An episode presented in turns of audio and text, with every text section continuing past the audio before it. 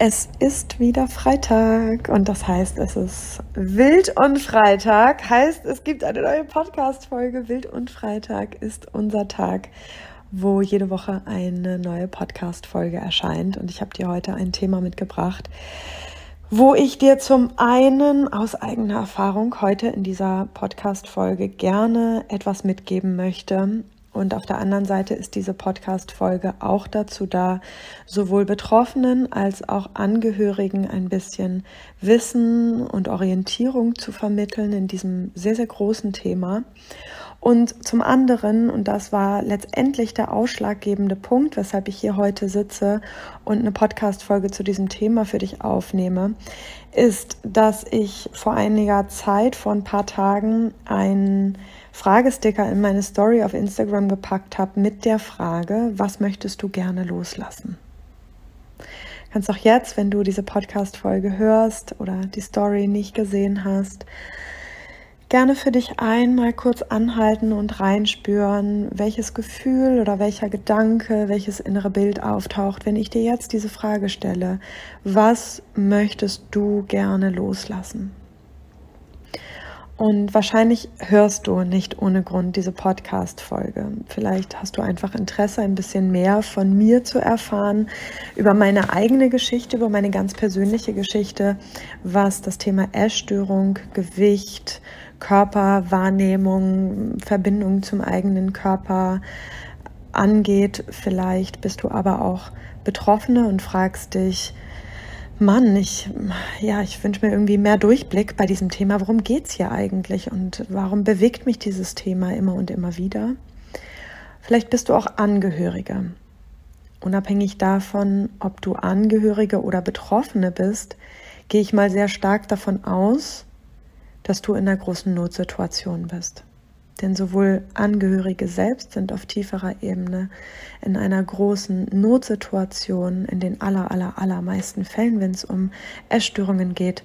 Aber selbstverständlich auch die Angehörigen, die manchmal nur mit Abstand dabei zusehen können, wie Menschen Betroffene sehr, sehr schädlich mit sich selbst umgehen und die Liebe für diesen Menschen es fast nicht aushält, dabei äh, zusehen zu können. Denn eins ist klar, wir können niemanden, und das ist letztendlich unabhängig von jeder psychischen Erkrankung, weder überreden noch dazu drängen, sich selbst in Beratung oder Psychotherapie zu begeben. Das Wichtigste daran ist, dass jeder Mensch das für sich als eigene Motivation in sich entwickelt, ein Warum kennt und eine Dringlichkeit in sich entdeckt, fühlen kann, um sich mit der Situation tiefgreifend auseinanderzusetzen, mit den Ursprüngen für diese Suchterkrankung im Beispiel von Anorexie oder Bulimie oder auch Binge-Eating. Ich werde dazu gleich noch ein bisschen was sagen. Nichtsdestotrotz gibt es auch die Möglichkeit, dass du diese Podcast-Folge gerade hörst und dich vielleicht gleich in meinen Worten zum Thema Anorexie, Bulimie oder Binge-Eating gar nicht so genau in den Symptomen wiederfindest oder deine Angehörigen vielleicht auch gar nicht so sehr darin wiederfindest, was ich dir wahnsinnig wünschen würde. Dieses ganze Thema Essen, Gewicht, Kontrolle über das, was ich esse, wie viel ich esse, Kontrolle darüber, wie sehe ich aus, wo habe ich meiner Meinung nach Makel, wo bin ich nicht gut genug an meinem eigenen Körper, ist, glaube ich, ein Thema, was uns letztendlich alle betrifft, Frauen wie Männer. Frauen, wenn wir uns die Häufigkeit von Essstörungen angucken, laut Statistik ein bisschen häufiger als Männer, aber auch Männer sind tatsächlich auch betroffen, zum, zum einen vom, von Essstörungen, zum anderen aber natürlich auch mit einem bestimmten Bild in unserer Gesellschaft, was wir als der perfekte Mann oder die perfekte Frau vorgelebt bekommen, zum Beispiel durch Medien. Und also ne, durch Models, die teilweise einen krankhaften BMI, Body Mass Index haben, Ja, ähm, also eine, eine total schräge Orientierung an einem Schönheitsideal haben, die für uns, für unser gesunden menschlichen Körper eigentlich gar nicht, gar nicht im gesunden Maße geht, ja, gar nicht umzusetzen geht und gleichzeitig aber ein ganz hoher Druck entsteht. Vielleicht kennst du das von dir. Ich kenne es auf jeden Fall von mir. Ein ganz hoher Druck entsteht, diesem Schönheitsideal möglichst zu entsprechen. Und all das kann natürlich total bewusst sein, ne? also ein bewusstes sich vergleichen oder ein Bewusstsein darüber, dass ich mich häufig vergleiche mit anderen Menschen ähm, und mit deren Erscheinungsbild. Und das kann aber auch unbewusst laufen, ne? also ein ganz schnelles, ja, unbewusstes Abchecken sozusagen und ein ganz unbewusstes Vergleichen, ohne dass wir das richtig beobachten oder bewusst eigentlich leiten können, sondern es ist wie, mh, mm, ja, es passiert ganz automatisch. Und die Kategorisierung in ein besser, schlechter, äh, größer, nicht größer, dicker, nicht dicker, dick, dünn, ja, also eine Kategorisierung in uns entsteht, ähm, in der wir uns dann ganz schnell auch in Vergleichen verlieren. Ich habe dir unter diese Podcast-Folge einige Beratungsangebote gestellt. Für dich als Betroffene vielleicht, aber auch für dich als Angehörige. Wichtig ist für mich an dieser Stelle schon mal zu sagen, und das sage ich auch aus meiner eigenen Erfahrung, dazu komme ich gleich, meiner Meinung nach ist es so unfassbar wichtig, dass wir versuchen, so früh es geht, Hilfe zu suchen. Vor allen Dingen dann, wenn wir betroffen sind. Das Ganze ist ein bisschen komplex. Ganze Suchtthematik ist natürlich ein sehr komplexes Thema, gerade dann, wenn es darum geht, wann erreiche ich eigentlich in mir den Punkt, um Hilfe zu fragen. Denn diese Suchtthematik, die dahinter steht, die ist ja aus einem bestimmten Grund da. So komisch das klingen mag, sie wird für jeden Menschen, für jeden süchtigen Menschen erfüllt eine Sucht einen Zweck. Es gibt in Anführungsstrichen immer etwas, was gut daran ist, für das System des Menschen. Auch darauf werde ich später nochmal zu sprechen kommen, sowohl in meiner eigenen Geschichte als auch in allgemeinen Informationen, die ich heute für dich mitgebracht habe. Das macht es natürlich ganz, ganz, ganz, ganz schwierig, sich ganz frühzeitig um Hilfe zu kümmern, weil diese Sucht erstmal einen bestimmten Zweck erfüllt oder auch einen bestimmten Benefit bringt. Als Beispiel Kontrolle. Kontrolle. Kontrolle ist etwas, was wir in Anführungsstrichen gewinnen, ein Gefühl von Kontrolle, ein Gefühl, was sich erstmal im Außen zeigt, zum Beispiel ein Gefühl durch die Kontrolle, wie viel esse ich wovon oder eine Kontrolle über mein Körpergewicht. Ja, darunter stehen tiefere Themen. Es geht nur auf der Oberfläche, meiner Meinung nach, in dem Bereich Essstörung geht es nur auf der Oberfläche tatsächlich um den Körper oder das Gewicht. Darunter liegen andere Themen. Aber und gleichzeitig, wenn wir zum Beispiel früher in unserer Kindheit und Jugend ich sage das jetzt einfach erstmal ganz allgemein als Beispiel, damit du vielleicht ein bisschen besser verstehen kannst, was ich meine mit diesem sogenannten guten Grund, den ich hier eben gesagt habe oder benannt habe. Wenn ich zum Beispiel in meinem Leben sehr, sehr häufig das Gefühl von Kontrollverlust hatte und diese Situation beispielsweise mit sehr unangenehmen, verletzenden, vielleicht sogar traumatischen Situationen in Verbindung standen ne, und wir uns sehr ohnmächtig gefühlt haben, ne, das Gefühl von Kontrollverlust hatten, uns total hilflos gefühlt haben, dann macht unser Körper, Geist, Seele unser psychisches System und auch unser Unterbewusstsein sehr häufig etwas daraus, wo wir versuchen, so eine Situation in der Zukunft und Gegenwart bestmöglich zu vermeiden. Ja, unser ganzes System ist dann auf Obacht darauf, dass so eine Situation, die verknüpft ist mit solchen negativen, unangenehmen Gefühlen, möglichst nicht wieder vorkommt. Heißt, Kontrolle, der Versuch, Dinge, Situationen, sich selbst zu kontrollieren, kann im ersten Moment tatsächliche Erleichterung verschaffen. Heißt auch auf der anderen Seite, ich kann sehr gut Menschen verstehen, und das ist vielleicht der perfekte Einstieg in meine eigene Geschichte. Ich kann sehr gut Menschen verstehen, die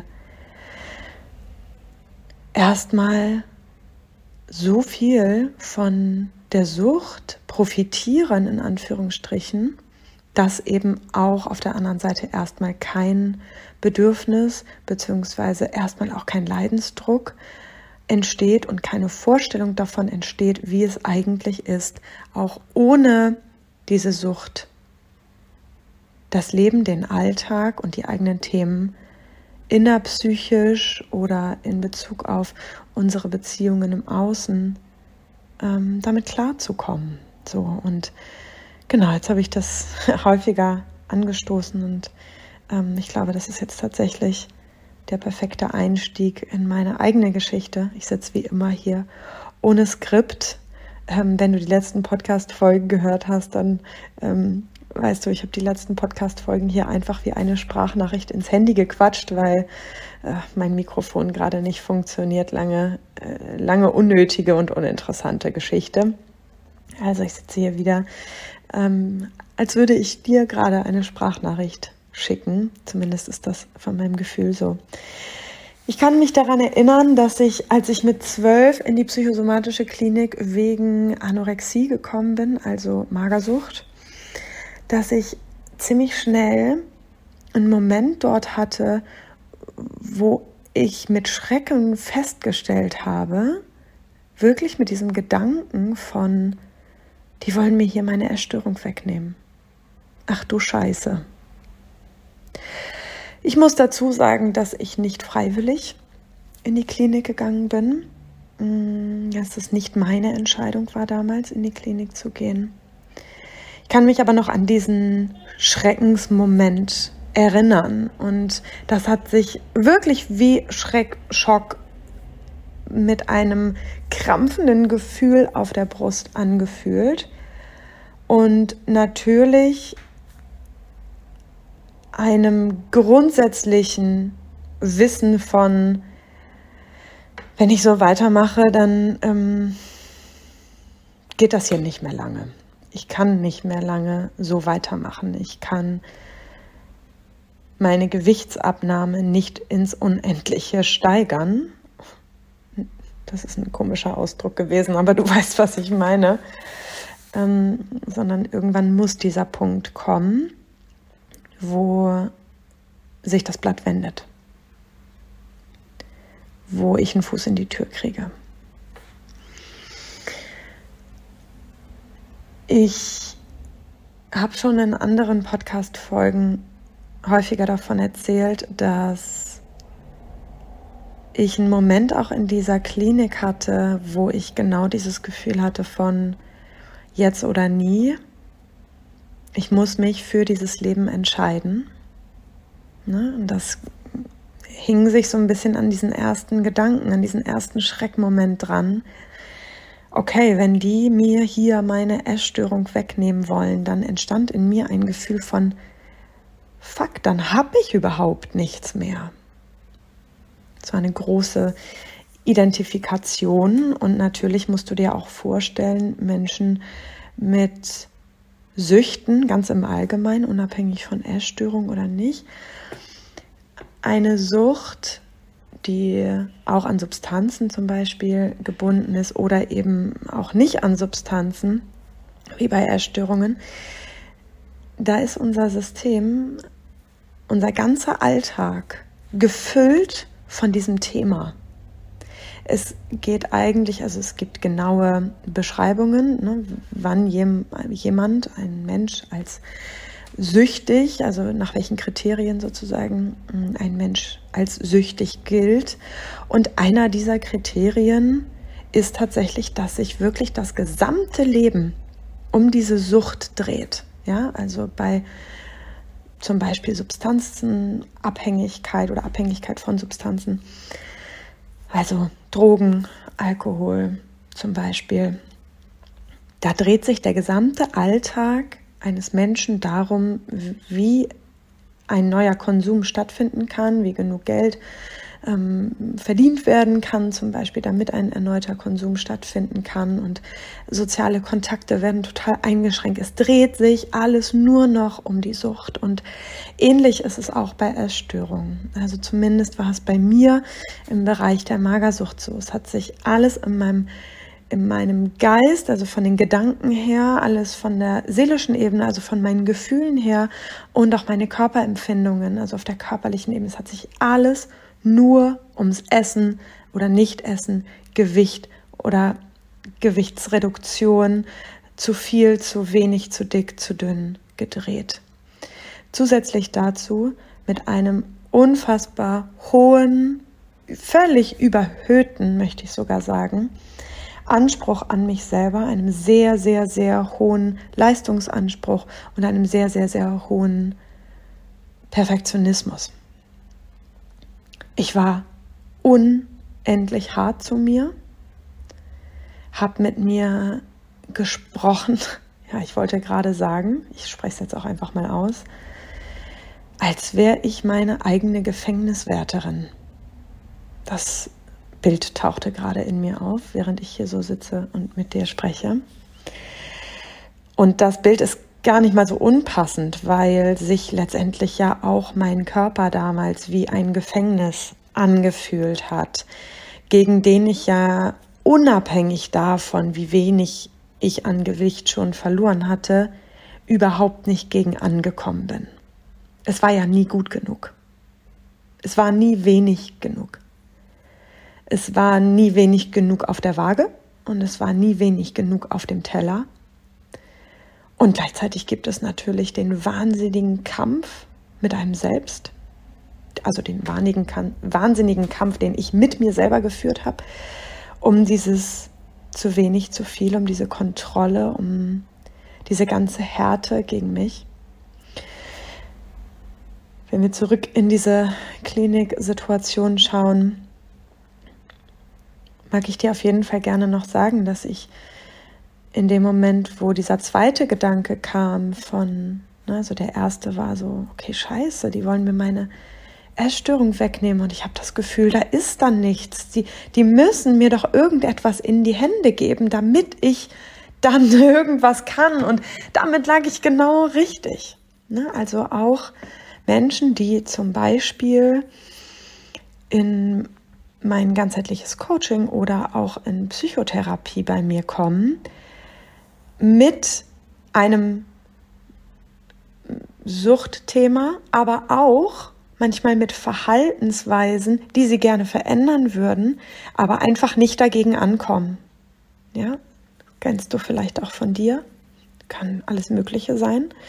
Kann können Dinge sein, die du im Zwischenmenschlichen merkst, ja, dass du deinen Kindern oder deinem Partner, deiner Partnerin immer wieder gegenüber die Stimme zum Beispiel erhebst und immer wieder denkst, oh, Alter, ich, ich werde echt grauselig und ich bin eigentlich gar nicht so, ich möchte gar nicht so sein und gleichzeitig komme ich wieder in so große oder immer wieder in so große Erregungszustände, dass ich gar nicht anders kann, als mich so und so zu verhalten und schäme mich aber im Nachhinein und so weiter und so fort.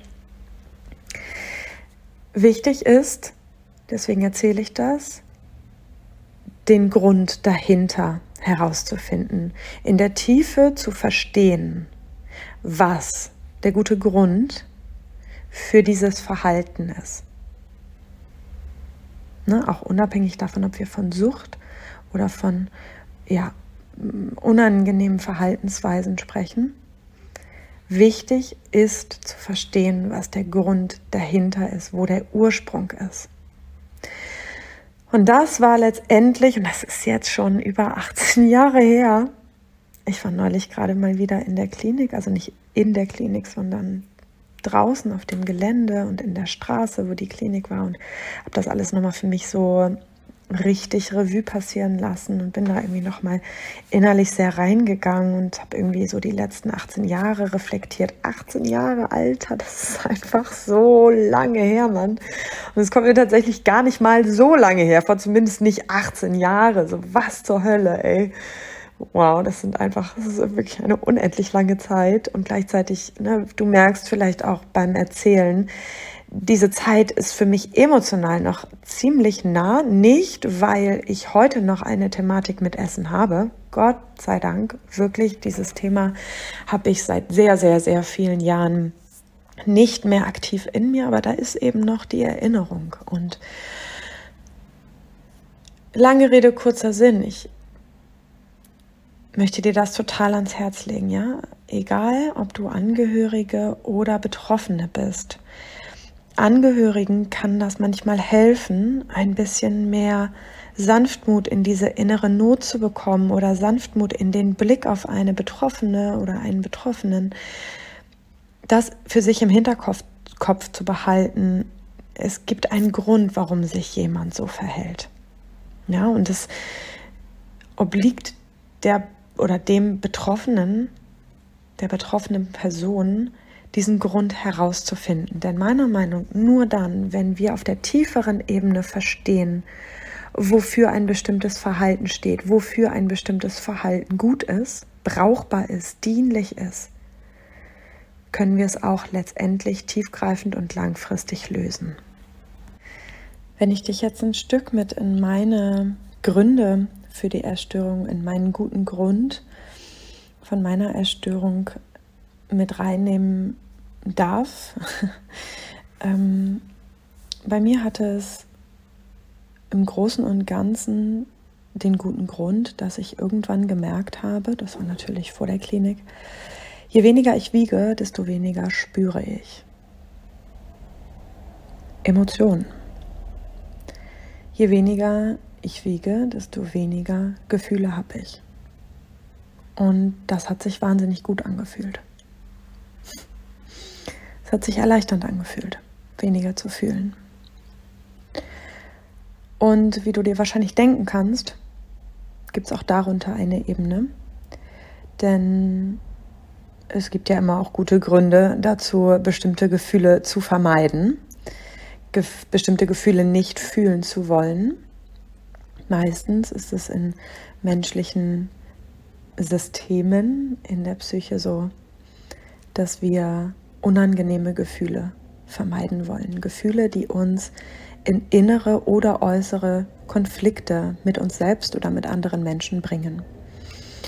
Und in meinem Falle war das eher, dass ich in mir in sehr große Konflikte gekommen bin, wenn ich Gefühle vollständig zugelassen habe und auch davor Situationen in meiner Kindheit und Jugend erlebt habe, die mit sehr, sehr, sehr schlimmen Gefühlen zu tun hatten. Situationen, die ich dann für mich von meinem System her erstmal abgespalten habe, also wie getrennt habe von meinem alltäglichen Ich-Sein sozusagen, ähm, Erinnerungen einfach tatsächlich weggerutscht sind, weil sie für mich damals ja nicht zu halten und nicht, nicht zu verarbeiten waren. In mir nicht und auch in dem Kontext, in dem ich gelebt habe, nicht. Und all das hat letztendlich dazu geführt, ne, dass ich gemerkt habe, je weniger ich fühle, desto besser fühle ich mich und je weniger ich wiege, ah, da habe ich eine Lösung gefunden, da habe ich eine gute Stütze gefunden. Das hieß im Umkehrschluss, und genau deshalb finde ich das so wichtig, in diesen guten Grund oder in die Gründe, in die, in die Untergründe, in die Ursprünge reinzugehen, weil letztendlich genau da der Schlüssel liegt. Und auch in meiner Geschichte der Schlüssel lag. Denn es ging letztendlich darum, ne, ich erinnere dich, ich habe dir vorhin gesagt, so ich hatte das Gefühl, wow, man will mir was wegnehmen und ich brauche doch irgendwas in die Hand. Und ja, das ist auch so.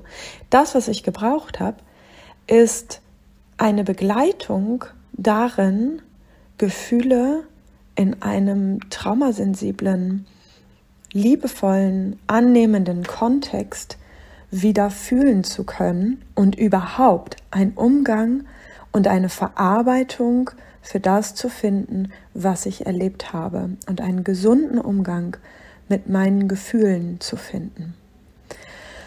Und das hat natürlich ähm, ja, diesen Rahmen der Klinik ähm, weit überschritten. Das waren natürlich Jahre, in denen ich ähm, genau damit beschäftigt war, Dinge aufzuarbeiten, mir Dinge wirklich in der Tiefe anzugucken, ähm, auch traumatherapeutisch mich begleiten zu lassen, zurück zu mir zu finden, in meine wilde Freiheit. Denn genau da hat für mich persönlich der Prozess von wild und frei begonnen, wirklich ich zu sein, mich wirklich in der Tiefe zu kennen und wirklich in meine Kraft zu kommen. Und dazu gehörten meine Gefühle dazu.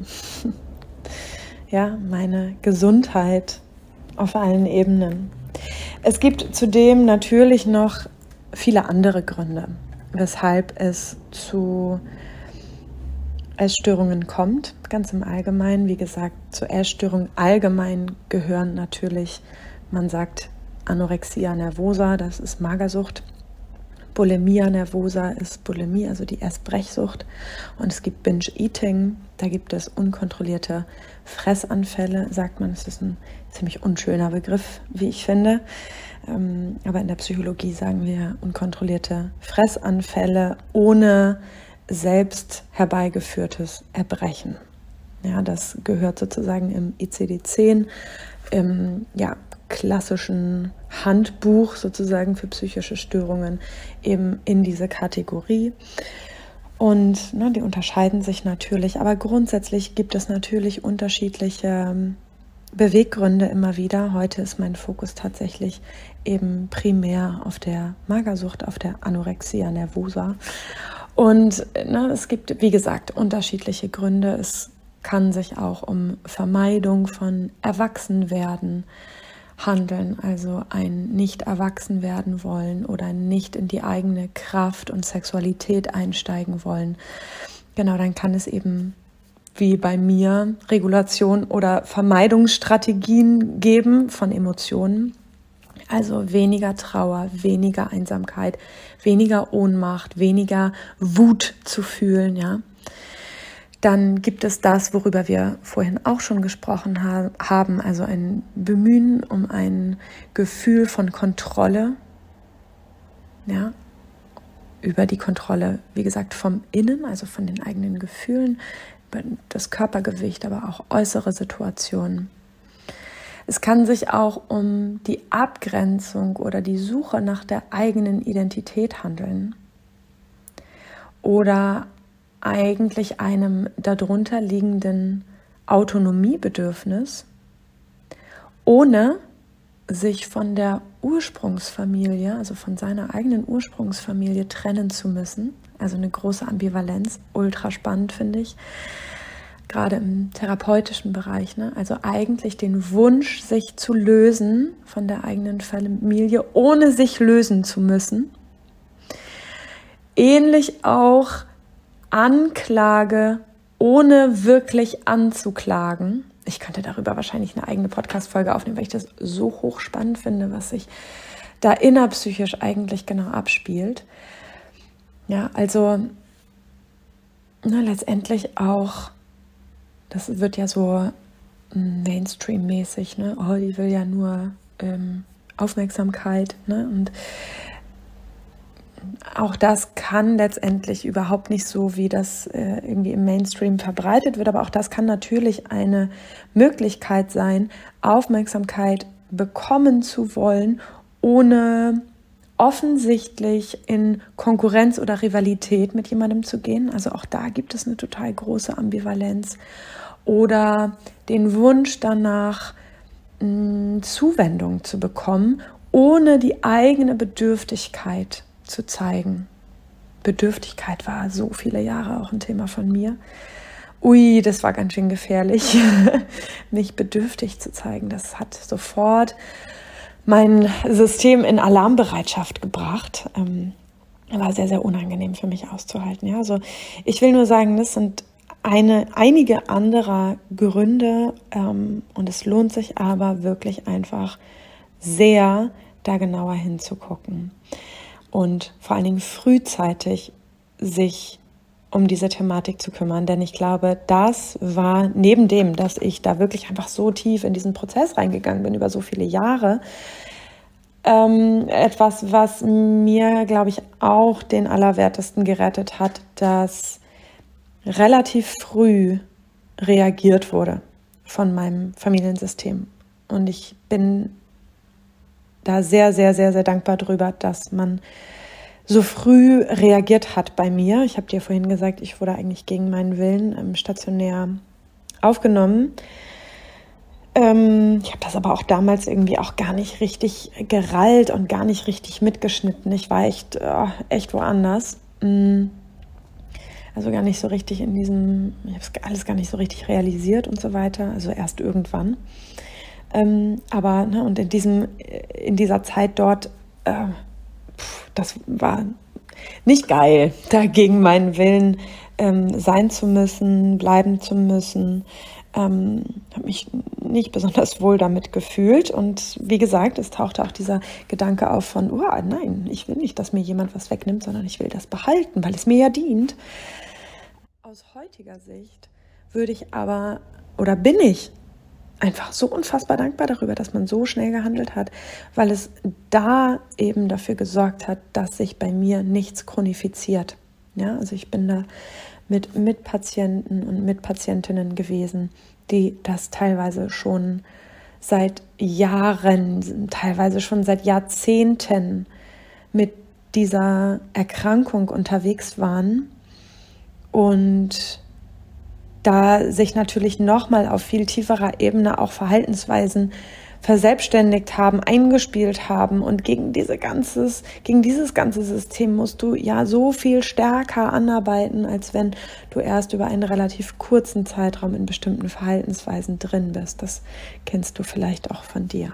Ein Grund, warum ich heute diese Podcast-Folge hier für dich aufgenommen habe, ist auch, dass eben so viele Fragen oder so viele Themen rund um Gewicht und auch rund um das Thema Essstörung laut wurden, als ich eben neulich auf Instagram nach der Frage oder die Frage gestellt habe, was würdest du gerne loslassen?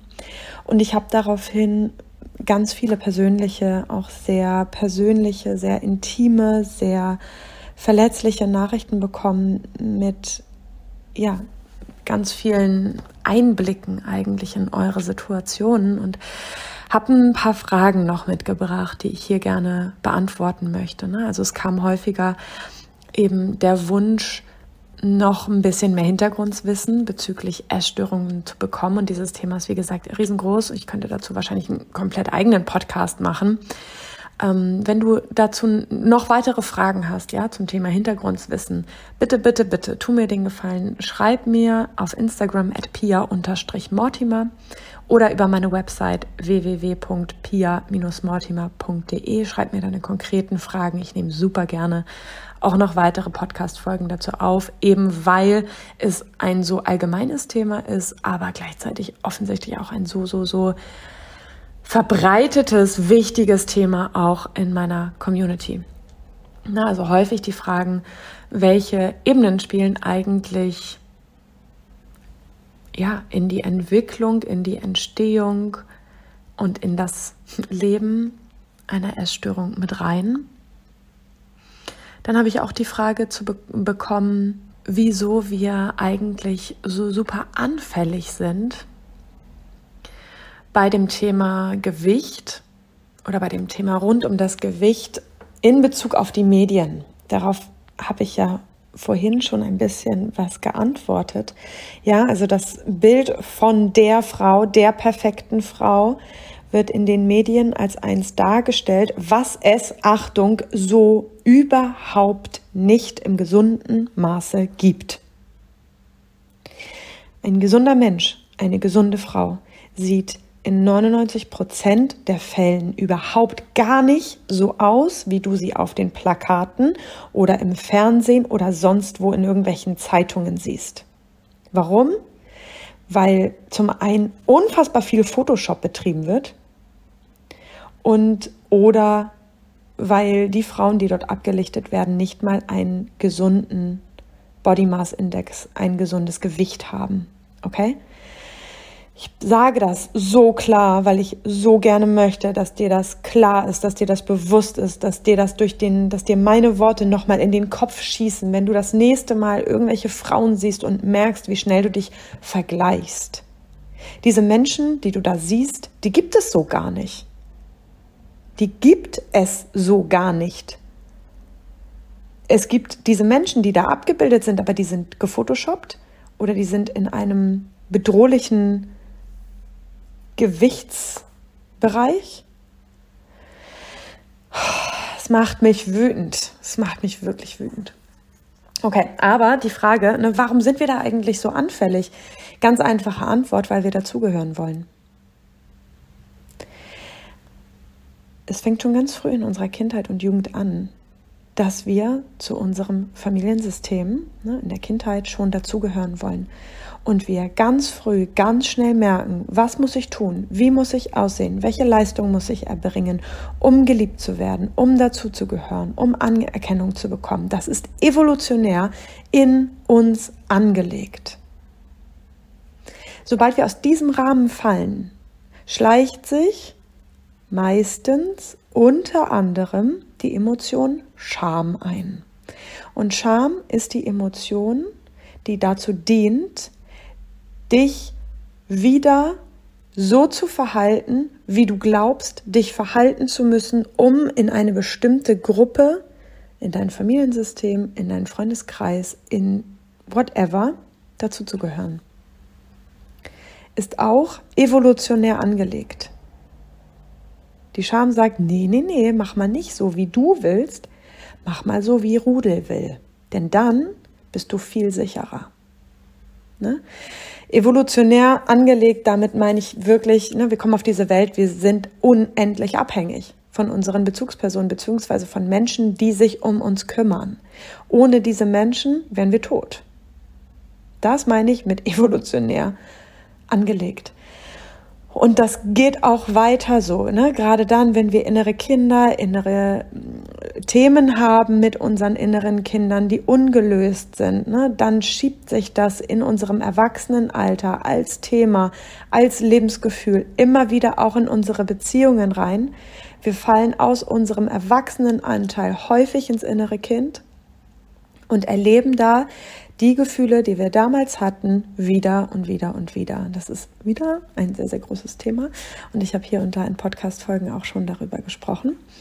Ähm, so, das ist aber im Großen und Ganzen die Antwort. Ne? Warum sind wir da so anfällig für? Ne? Wir sind zum einen anfällig, weil wir vielleicht schon einen bestimmten Blick mitbringen, ja, ein bestimmtes Thema mit Essen haben, beziehungsweise nicht mit Essen, sondern mit den darunterliegenden Themen, ja, unserem guten Grund. Und unsere Wahrnehmung ist erstmal ganz spitz gezielt immer wieder aufs Außen, überhaupt aufs Außen, ganz im Allgemeinen. Und dann aber auch ganz gezielt auf Dinge, ne, also die wir wirklich spezieller wahrnehmen, manchmal genauer wahrnehmen. Ne? Manche laufen am Plakat vorbei und es juckt die nicht die Bohne. Und wenn wir aber schon eine gezielte Wahrnehmung dafür haben, dann nehmen wir das ganz besonders eben auch so wahr. Ne, kann in einem ganzen therapeutischen Setting dann noch ein guter Ansatzpunkt sein, ähm, da in die Veränderung zu kommen. Eine nächste ganz spannende Frage war, wie kann ich mich abgrenzen von der Gesellschaft, die glaubt, über mich aufgrund meines Gewichtes, Schrägstrich Aussehen, urteilen zu können? Wie kann ich mich abgrenzen von der Gesellschaft, die glaubt, über mich und mein Gewicht, mein Aussehen urteilen zu können? Geh mit der Aufmerksamkeit, mit dem Blick zu dir, in dich. Lass die Gesellschaft, die Menschen, wen auch immer, glauben, was sie glauben. Komm zurück zu dir. Und wenn ich das sage, kann es sein, dass Panik entsteht. Ja, dass vielleicht in dir genau diese Panik entsteht, die ich damals hatte.